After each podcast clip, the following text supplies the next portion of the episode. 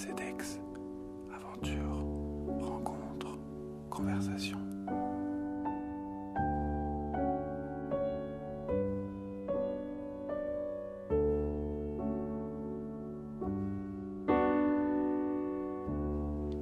Avec l'augmentation du prix des terres, environ 50% entre 1997 et 2016, et la moitié des agriculteurs actuellement en activité qui ne gagnent pas plus de 300 euros par mois, la question du financement de l'outil de production est donc la première question qu'il faut se poser quand on s'installe. Benjamin et ses associés y ont trouvé une solution originale, vous le verrez. Dans la dernière partie de cet épisode, il parlera aussi du rôle des animaux, de sa vision du combat contre l'agro-industrie, et je lui demanderai si finalement les produits de sa ferme ne seront pas réservés qu'à des riches.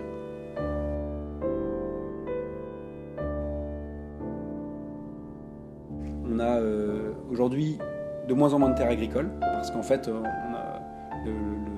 en France, on est le champion du monde de ce qu'on appelle l'urbanisme, enfin la- l'artificialisation des terres. Euh, alors les chiffres sont assez éloquents aussi. On parle d'un département, la surface d'un département, tous les, euh, tous les 7 ans qui disparaît, enfin un, département de terres agricoles qui disparaît tous les 7 ans en France, sous les parkings, les autoroutes, les aéroports, les golfs, toutes ces choses-là, donc qui vont de manière plus ou moins irrémédiable arrêter l'usage agricole des terres. Et en plus de ça, donc ça, c'est on va dire le, quantitatif, le qualitatif, c'est que ces terres-là, la plupart du temps, c'est des bonnes terres. C'est-à-dire que les villes se sont installées dans des endroits où les terres étaient bonnes et où, euh, quand on a construit des lotissements euh, à côté des grandes métropoles, souvent c'est sur les meilleures terres de la région. Donc euh, en qualité et en quantité, la terre agricole diminue. Et aujourd'hui, le contexte économique hyper violent qu'on a imposé à l'agriculture, c'est-à-dire voilà une, une guerre sur les prix de- des produits alimentaires qui est absolument énorme. Donc on demande aux agriculteurs de produire euh, toujours moins cher, euh, fait que les agriculteurs, ça les a poussés dans une logique simple, c'est euh, je, techniquement on est à bout aujourd'hui, c'est-à-dire qu'on on a fait le maximum, on a augmenté les rendements aussi loin qu'on pouvait. Les vaches, elles produiront jamais plus de lait. Et, et donc le seul moyen aujourd'hui pour les agriculteurs d'imaginer, enfin, améliorer leurs conditions économiques, c'est de produire plus pour diluer leurs charges dans plus de volume, faire des économies d'échelle. Donc euh, concrètement, euh, comment ça se traduit sur le marché du foncier agricole C'est que tous les agriculteurs installés euh, ont pour objectif principal d'agrandir leur exploitation pour pouvoir produire plus. Et donc nous, quand on arrive, qu'on n'a pas de capitaux et qu'on souhaite s'installer, c'est très compliqué. Il y a une, il y a une dizaine d'années, tout le réseau, on va dire, un peu de l'agriculture alternative s'est penché sur la question. Et euh, de cette réflexion est né un outil qui s'appelle Terre de Liens. Terre de Liens, euh, le principe est simple, c'est en fait c'est de réunir des capitaux de différentes façons et d'acheter de la terre pour installer euh, des personnes en agriculture biologique. Donc on va dire lever, le, verrou de, l'accès au foncier par manque de, moyens financiers. Et donc nous, on a fait le choix de faire appel à cette structure-là, Terre de Liens, qui, euh, donc, c'est- qui est actuellement euh, constituée euh, par une, euh, c'est une, société foncière. Donc voilà, c'est une société qui est juridiquement faite pour posséder de la terre, et donc du coup qui va acheter la ferme qu'on a trouvée. Donc cette ferme, elle est dans le Morbihan, sur la commune de Serran. Et le principe est simple, c'est que l'agriculteur qui était installé et qui là va partir, va vendre toute la ferme, donc les terres et les bâtiments, à Terre de Liens, qui va devenir propriétaire, et qui ensuite va nous louer la ferme pour un loyer qui, va, est déterminé entre nous euh, pour toute notre carrière. Donc nous, c'est on va dire une révolution euh, dans le monde agricole, c'est-à-dire que jusqu'à aujourd'hui, le, principe de la, on va dire de, la propriété dans, le monde agricole, c'était de, en tant qu'agriculteur, euh, objectif de capitaliser sur son, sur son outil de travail, donc devenir propriétaire, construire des bâtiments, augmenter son, capital, et euh, au moment de la retraite, et ben, vendre et puis euh, repartir avec son, pactole. Donc ça, ça implique qu'en fait, le- les générations qui s'installent euh, s'endettent énormément pour euh, pouvoir acheter les terres, les bâtiments, plus tout le matériel, pour pouvoir, s'installer. Donc nous, on fait sauter ça, c'est-à-dire qu'on fait appel à Terre de Liens, qui nous achète le, bien et qui devient propriétaire. Donc nous reste à charge toujours d'acheter en fait ce qu'on appelle le capital productif, donc c'est tout ce qui va être machines, tracteurs, euh, animaux, petits aménagements, euh, voilà, donc euh, qui est déjà euh, pas une mince affaire. Et donc, ce qui va nous permettre, et donc ça, c'est aussi un choix fort pour nous, d'aller vers un modèle économique où on vit de notre métier, c'est-à-dire qu'on se tire de l'argent, on capitalise pas, et donc en fait, on, va, vivre de notre métier, et, quand on partira, eh ben, on n'aura pas besoin de, demander à quelqu'un qui reprendra notre suite de s'endetter lourdement sur, euh, sur 25 ans pour pouvoir s'installer.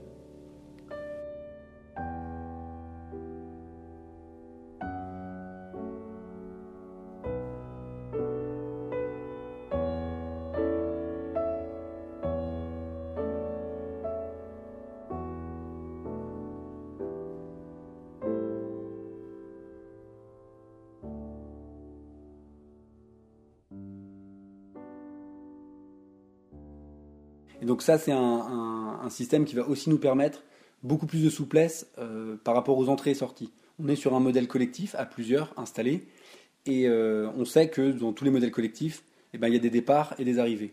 Et le fait de ne pas être propriétaire, le fait que, que, que, la ferme soit locataire, va nous permettre beaucoup plus facilement en fait, d'intégrer de nouvelles personnes et aussi de partir.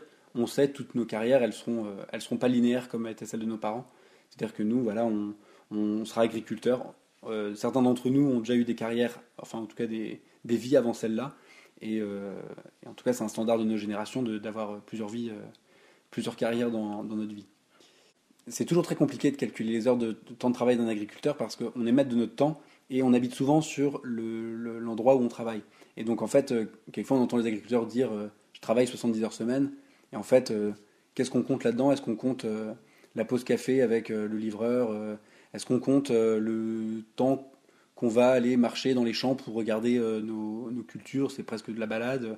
Euh, ça dépend. on a aussi des rythmes qui sont différents du travail classique, c'est-à-dire que la limite entre la vie privée et la vie professionnelle sont, est toujours plus, plus nuancée.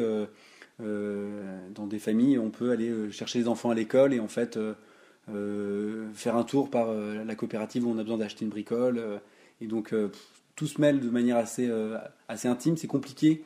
Euh, voilà, mais nous, ce qu'on envisage, pour peut-être donner quelques chiffres, c'est si on envisage nos 5 semaines de congé par an, et ça, ce sera, ce sera pas négociable.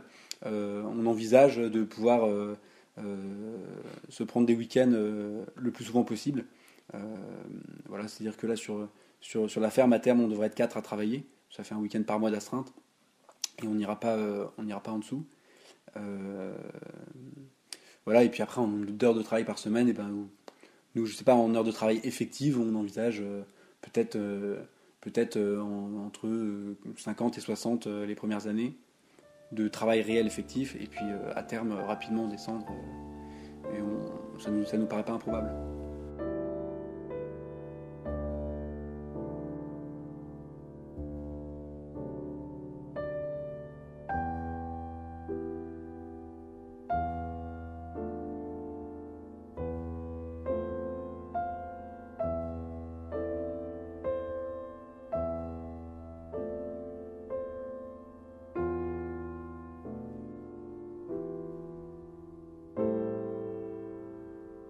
Alors nous, on reprend une, ferme qui est actuellement en, donc en agriculture conventionnelle. Donc euh, pour euh, en parler un petit peu, il se trouve qu'on a eu la chance de, finalement trouver une ferme euh, où l'agriculteur installé a très positivement perçu notre projet. C'est-à-dire que la perspective que sa ferme puisse servir de, puisse servir à la reconversion du modèle agricole breton, euh, puisse, euh, on va dire, euh, voilà, renouveler les pratiques et, et la manière de produire, ça lui a énormément plu. Le fait aussi de, finalement créer plusieurs emplois sur une ferme où lui était seul à travailler, c'est quelque chose qui lui a beaucoup parlé. Et, et donc c'est quelqu'un là qui nous facilite beaucoup la tâche sur, sur plein d'aspects, donc notamment sur la question de la conversion bio. donc voilà, donc l'agriculture biologique, elle est encadrée par un règlement européen qui prévoit pour tout ce qui est conversion de terre de d'avoir une période de deux années de conversion avant de pouvoir produire en bio. Donc c'est simple, c'est-à-dire que euh, à partir du moment où je m'engage euh, à telle date une année, euh, tout ce que je sèmerai à partir de, 24 mois suivant cette date pourra être en bio. Et donc là, nous, ce qu'on a réussi entre autres à négocier avec notre, notre cédant, donc la personne qui nous, qui nous cède la ferme, c'est l'anticipation de la conversion. Donc lui, en fait, s'engage à partir de, mai 2018, sachant que nous, on s'installera au 1er janvier 2019, de démarrer la conversion bio. Donc ça nous fera gagner, on va dire, quasiment un an finalement par rapport aux premières récoltes qu'on fera en bio. Donc ça, c'est... voilà. Alors après, quand on parle de conversion, il y a la conversion, on va dire, administrative. il faut aussi parler de conversion finalement biologique et environnementale. Euh, on a la chance aussi d'avoir donc un, un, cédant qui était en agriculture conventionnelle, qui euh, donc voilà, il, utilisait euh, en partie des pesticides. Après, il avait une démarche agronomique assez intéressante, c'est-à-dire que voilà, il avait déjà entrepris beaucoup de démarches autour de voilà de la réflexion sur le travail du sol, sur sur la fréquence des traitements chimiques. Voilà, nous on va arriver sur des terres qui plutôt sont en bon état. On a quelqu'un qui depuis depuis une quinzaine d'années a, déjà entrepris un certain nombre de démarches pour pour voilà, euh, euh, euh, amoindrir un peu l'impact de, la, de la production sur, sur, sur la santé du sol.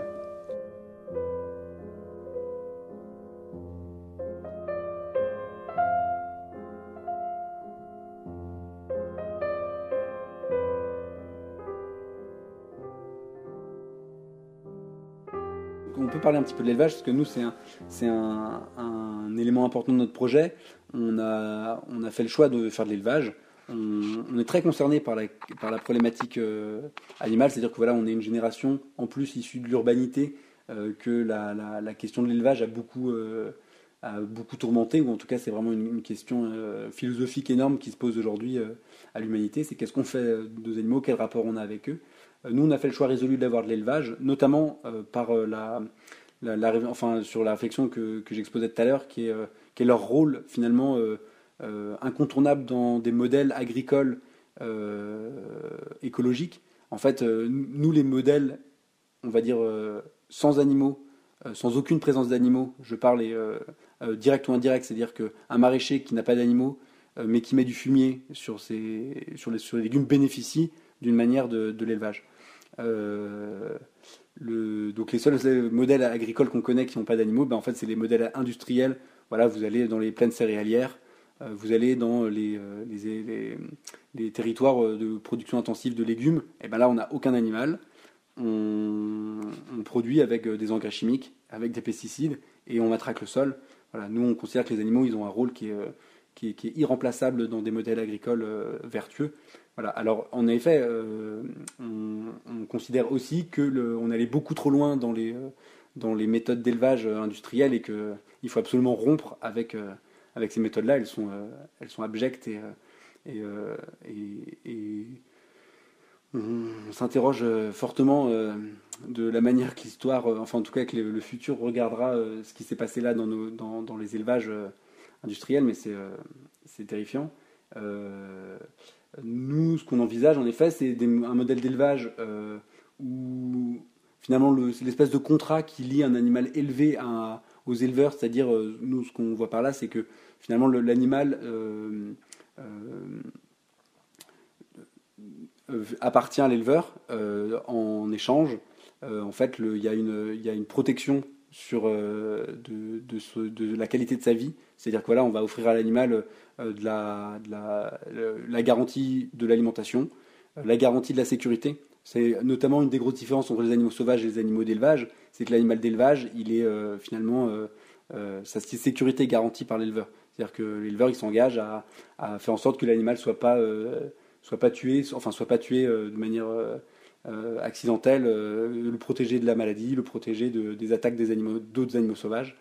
Voilà, d'ailleurs on le voit bien en fait, les animaux d'élevage globalement ont une ont une, une placidité ou en tout cas une sérénité euh, quand on voit la vache qui pâture dans le champ, elle est, elle est hyper sereine euh, à partir du moment où on lui offre des conditions de vie qui sont, euh, qui sont, qui sont dignes. C'est-à-dire, voilà, nous on considère que la vache, elle doit manger de l'herbe, elle doit être dehors un maximum de temps, que les poules qu'on aura, elles doivent avoir un accès intégral au plein air et elles doivent pouvoir, on va dire, exprimer tous leurs tous leurs besoins naturels, c'est-à-dire voilà la poule elle doit gratter, elle doit fouisser le sol pour trouver une partie de son alimentation elle-même, elle doit interagir avec elle doit interagir pleinement avec ses congénères.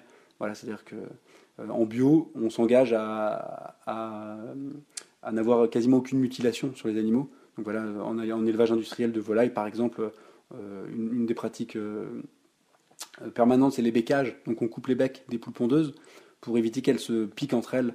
Donc voilà, le piquage, c'est un, réflexe qui est lié au stress qui est liée euh, à, la, production très élevée d'œufs. Elle, se, pique, donc c'est-à-dire qu'elle se, elle, se pique entre elles jusqu'au sang, jusqu'à la mort.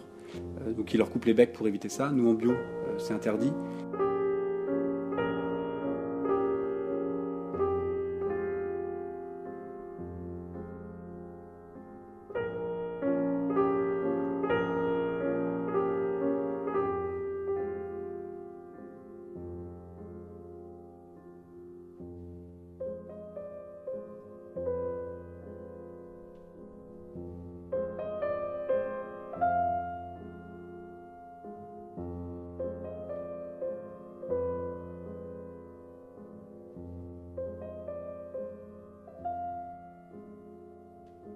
Moi, j'ai du mal à, finalement. Euh, je remets en cause les pratiques de l'agriculture industrielle et en même temps, j'ai du mal à blâmer euh, les paysans dans leur individualité, euh, dans la mesure où, finalement ils ont répondu très fortement à une demande politique.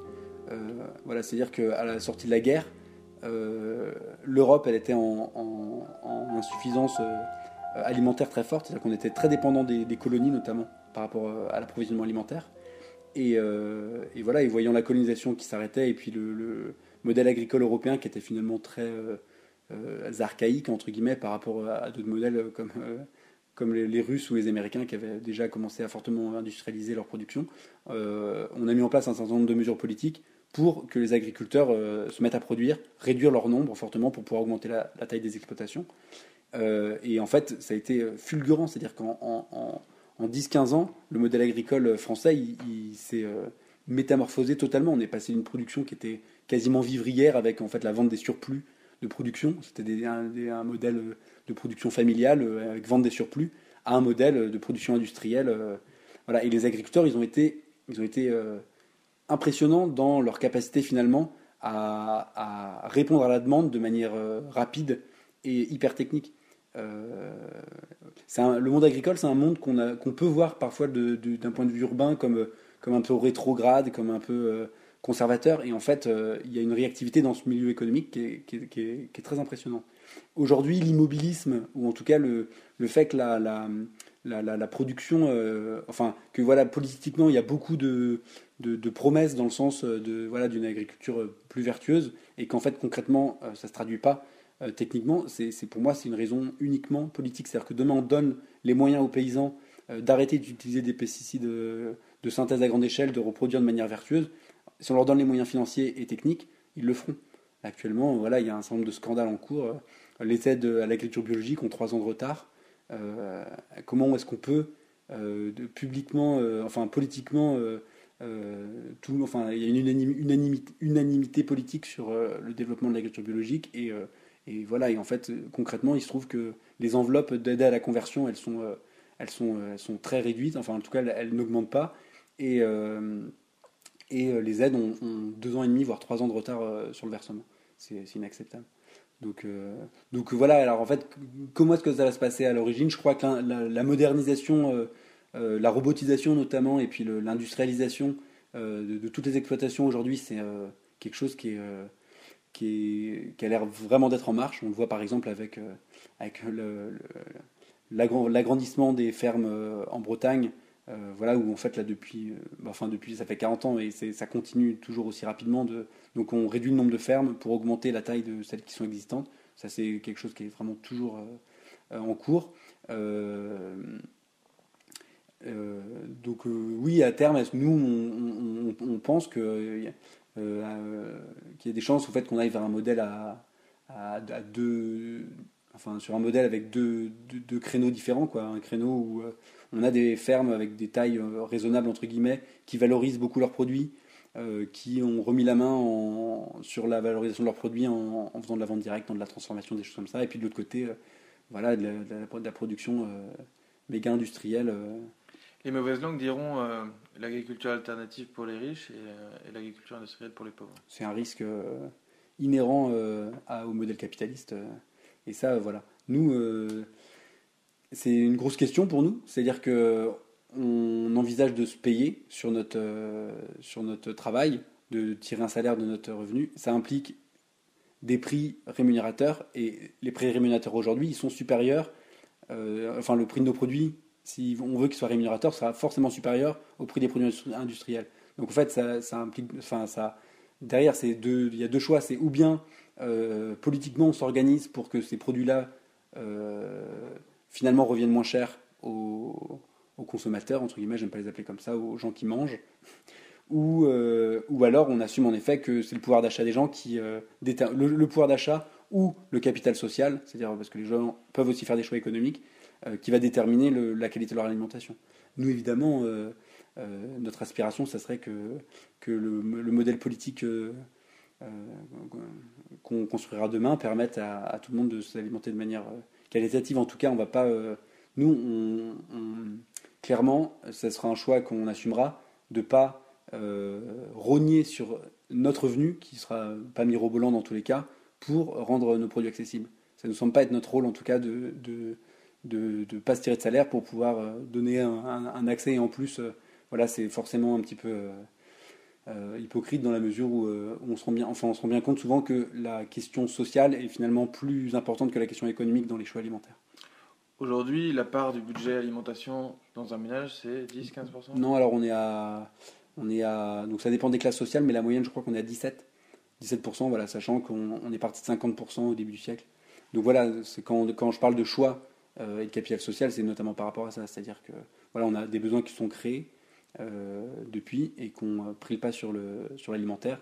Voilà, aujourd'hui, il y a des gens qui font le choix de consacrer une part plus importante de leur budget. Voilà, en tout cas, il faut mentir à personne. On ne mangera pas mieux à moins cher. Ça, c'est impossible. Ou alors euh, avec des, externalités négatives qui seront, qui seront, qui seront sociales, notamment, parce qu'on peut manger peut manger des produits bio euh, produits dans des conditions sociales désastreuses, c'est possible ça.